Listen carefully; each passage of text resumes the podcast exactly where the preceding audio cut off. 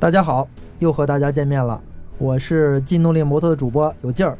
我们这期来和大家聊一聊胯子，就是三轮摩托车，边三轮。大家都知道呢，一提胯子，可能首先想到的是这个，呃，长江七五零。长江七五零呢，当然它有一个前身，就是德国二战的时候，德国士兵驾驶的这种三轮摩托车，实际上是一个，呃，军用的一个机器，战争机器。那后来随着这个这个战争结束之后啊，我觉得这个三轮摩托车啊，成为了一个就是玩具了啊。对。而且受到了很多很多人的喜爱，它跟两轮摩托车还不太一样。呃，前两天呢，我骑了一下这个小林老师的这个呃嘉陵六百，真的是特别特别好玩，因为它可以做漂移，而且然后车又不会倒。呃，所以呢，呃，我们这期呃也策划了一个在我们的劲动力呃模特 APP 里边，然后策划了一个跨度的选题，还是这你们三位老师然后去做的这个选题。那还是老规矩，你们自我介绍一下吧。呃，大家好，我是劲动力摩托车的主编安里南。大家好，我是劲动力摩托车的编辑曾林。大家好，我是海峰，也是劲动力摩托车的编辑。呃，小林老师，那我觉得你肯定是特别，相对于我们三个啊，你你对这个胯子呢更情有独钟。对，那我觉得你可以，你可以给大家。从这个胯子的历史啊，先给我们普及一下呗。呃，这个胯子呢，是最早就是一战的时候，就是德国人德国人的车嘛，宝马宝马 R 七幺啊，二战二战的时候，二战的时候，对对对。然后后来是前苏联前苏联的乌拉尔的 M 七二，它也是仿制的这个宝马。再到后来咱们这儿的那个长江七五零呢，就是就是仿乌拉尔了。等于仿了第三遍，仿了第第二次了。仿的是，其实都跟这两个车有点渊源吧。然后七五零也是到咱们国国家生产出来，也是部队，也是装备部队。后来一些政府部门也用，到后来的民用民民用化了，然后大大家就就普及普及开了，大家就慢慢慢慢就喜欢，就开始玩它了。到现在的收藏，基本上就是大概这么一过程嘛。其实这个这个侧三轮这车啊，其实最开始我觉得就是军用目的，对，就是苏联人那会儿觉得德国人在用这个车的时候，确实对战争起到了很大的帮助，然后他们才仿。然后咱们国家呢，也是那会儿是觉得苏联的这个乌拉尔呢，在战争当中也起了很大的作用，然后咱们也有必要来生产。那个二战的时候，就是这个跨的，它它就有两驱的了吗？呃，我印象应该乌拉尔是两驱吧。乌拉尔现在的乌拉尔有两驱的，过去好像不是，过去就是呃独就单轮驱动。嗯，这个车的就是我的这个对胯子的这种概念啊，主要来源于中国产的这种长江七五零。呃，而且我知道这个长江七五零的这个。这个质量可靠性啊非常低。要是人说这个骑胯子，然后路上必须出门的时候得带着扳手，带着各种工具。不会修车，不能会修车，然后骑不了这个。我知道这个长江七五零啊，它还有一个有两种发动机，一个是圆头的那个小头的，另外一种就是那个散热片特别大的。那一个是二十四的，一个是三十六的，对吗？马力，好像一个什么二十四匹，一个什么三十几匹，那个分两种。对，分两种。现在，反正现在那个车，呃，就是翻新的比较多吧。好像有的机器还不错，有的已经就是只能看个外观了。可能你说的是你说是二十四匹还是三十六匹？应该都有，应该都有。但是它现在价价钱不一样，可能差差一点，就跟那个现在出，嗯，摩托车那个配置不一样，差不多。嗯，应该大概就是那意思。呃，那这个这两个车是先生产的二十四匹，后出的是三十六匹，对吗？应该是这样，应该是这样。然后后来呢，还出过那个呃长江七五零 B，就是它那会儿那个用途更多的是装备警察巡逻，就特别明显的特点就是，你看咱们现在的长江七五零传统意义上的啊，都很感觉特别像那个德国当年生产的那个 R 七一那个外形。长江七五零 B 呢，就是它有一大导流罩，嗯哪儿都方方块块的。要搁现在审美观来看啊，嗯那车既不复古，而且还非常难看。嗯，哎长江七五零 B，你说是两个方灯的那个，是那个吧？对对对，警察，很多对对那个警察局，对然后配过那个东西。对对对，没错没错。一大方灯。嗯然后后来还有一个，就是长江七五零之后啊，还有一个厂子生产的叫洪都七五零，嗯，那个就是在南方地区那车挺挺多见的。嗯然后跟长江七五零 B 的样子差不多嗯啊，也是那样的。嗯，它最多最多生产这个七五零这个侧三轮的厂家，可能当时有十多家，嗯，比较有名的可能洪都啊、冠军啊，好多我已经叫不上名来了，挺多的。风靡。但是但是最最被大家熟知的就是这长江七五零了。那你们给大家介绍一下你们试驾的这三款车吧。呃，试驾这三款车啊，我觉得应该是继这个长江七五零之后啊，现在市面上比较热销的三款车型。呃，一个呢是呃，就是小林老师骑的那个嘉陵六百胯子啊，侧三轮。然后还有一个呢，就是最近呃最近这一年吧，然后上市的比较新的两款车，一个是银钢迷你胯子啊，一个小胯子，还有一个呢是一款复古风格的新源，全称叫呃 X X Y 四百 B，其实就是简称就是新源复古胯子啊，这三个车型。呃，新源这个胯的还是很好看的，非常漂亮。对，这车卖相非常好，就是呃在这车上市之前，很多人都很关注这个车。嗯嗯，嗯，呃，实际上就是你们试驾完了之后呢，呃，你们觉得这三款车啊，就是呃，虽然它们的定位不太一样，价格也不太一样，呃，你们觉得有什么不同吗？然后比如说，如果我们是像我这样的，然后胯子的菜鸟，呃，选择哪一个比较好？呃，那我先说吧。那个，我非常出乎大家意料啊，我身高一米九二，然后我试驾的是一个 银钢 mini 幺五零排量的一个特别小的胯子，你后来骑那车，我都有点看不下去了。确实是，嗯，太小了，简直是。但是，但是对于我一个就是在胯子这个呃上面的一个菜鸟来讲啊，其实我觉得那个车它有它的优势的。一是我就是它非常好，容易翘斗，我用一天的时间我就能轻松掌握这车翘斗，只要往右，只要是右弯，想翘多远翘多远。小林老师给你培训的，对，没错没错，这个其实它这车操控性就是它的就是练习啊，练习它的翘斗啊，或者练习它的胯子的驾驶，我觉得其实还是挺不错的，因为车没有那么沉。然后动力方面呢，其实幺五零排量动力不大，但是呃，我觉得一般在城市里面也够足够用了。像有的地儿那个嘉陵六百，然后过不去的地儿钻个裆什么的，哎，这个车小啊，这车一给油就过了。就是挺适合这个初学者。那个新源新源四百那个，我觉得那个车的适应面其实挺广的。其实如果你要是像新手吧，其实那个车其实也可以啊，也可以可以，对，没问题。嗯，操作什么的都挺简单的，挺方便的。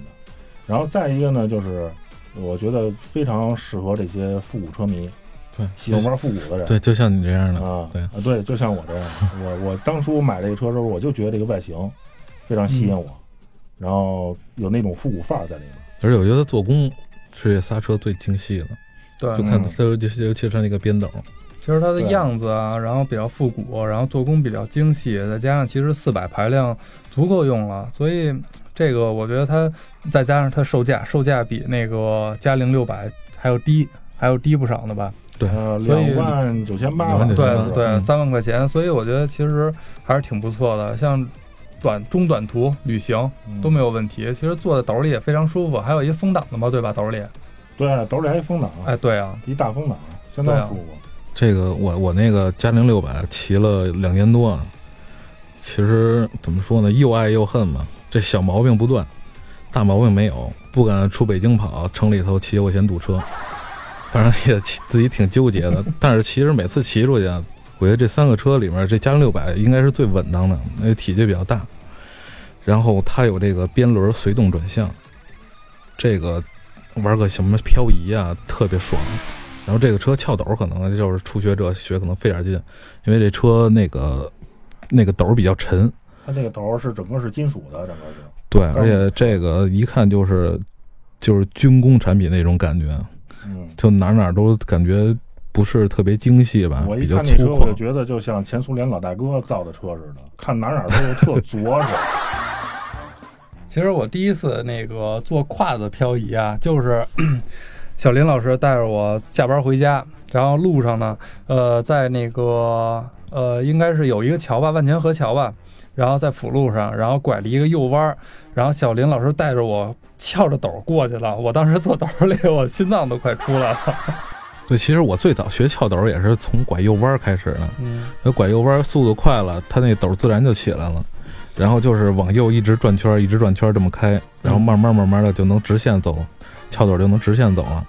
其实我觉得初学其实也不用人教，其实自己这么练练，其实就就会了。对，那。新源四百那个翘斗好像是最简单的、最容易翘的那个，对嗯，但是斗最轻，呃，玻璃钢的。对，新元四百翘斗其实挺好玩的，这嘉陵六百可能稍微费点劲。因为这个可嗯能跟那个嘉陵六百那个胎不一样吧，因为它那胎是纯平的，我觉得纯平的这这胎翘翘翘不好，是不是直接就折过去了？对，那银但是刚银钢和那个嗯新源这俩车，把这个斗一拆，直接两轮就骑走啊，了。对对，这嘉陵不行，这嘉陵嗯胎是胎是平的，拆了单机就拐不了弯了。这车，嗯，那这个嘉陵六百的这个胯子呢，跟这个就是两轮的这个嘉陵六百有区别吗？呃，应该就是胎胎不一样，呃，轮胎是不是变速器的档位也不一样？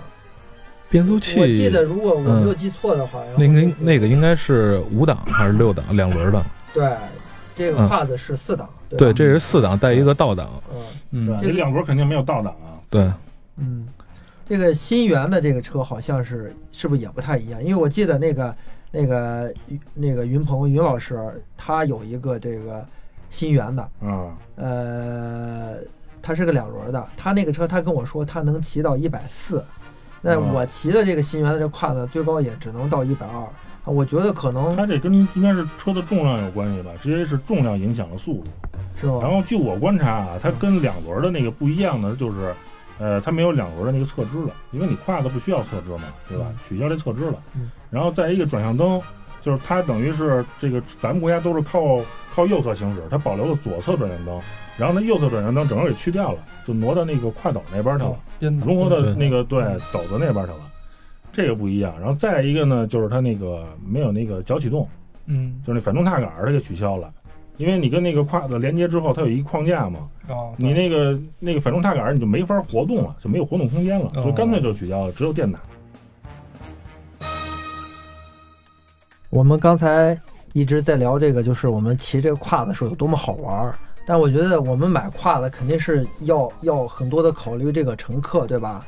比如说那个少校的说他他买这个小胯子，他就可以把这个兜里，然后让他媳妇坐，或者是让小狗坐。那我觉得这个乘客的这个舒适性、便利性对这个胯子来讲也很重要。对没错。我觉得这个胯子，这个带个边斗吧，它这个实用性非常高，而且就是坐姿啊，应该相对相比于这个两轮的后座，应该要舒服很多。呃，我这个嘉陵六百，因为空间最大，但是它是没有风挡，然后它里面的地板也都是那种铁皮的，就坐进去感觉挺生硬的。但是它那个这个座儿感觉好像没有经过什么太多修饰。对对对，感觉就是弄完了直接就给装上，就这样，一点一点装饰都没有。但它它这个座儿可以前后调，这点还可以。就是如果你后备箱搁上大点儿的东西的话，然后你可以人稍微往前坐一点儿，或者后备箱东西少了，人就空间就大一点。只有嘉陵六百的前后座这个座子是可以前后调的。对，对对，嗯然后后备箱空间也相当大，基本上我要是出去出去玩的话，别人的书包都可以放在我那个后备箱里面。然后我试了一下，嘉陵六百上下车好像还挺方便的。对，嘉陵六百上下车也方便，因为它没有旁边开什么小门的，但是它在那个上车那位置有一个就凹下去的那么一个设计。对那个上下车开开口也大，嗯，一迈腿就上去了。然后我觉得我那个新源四百那个那胯子上下车是最麻烦的。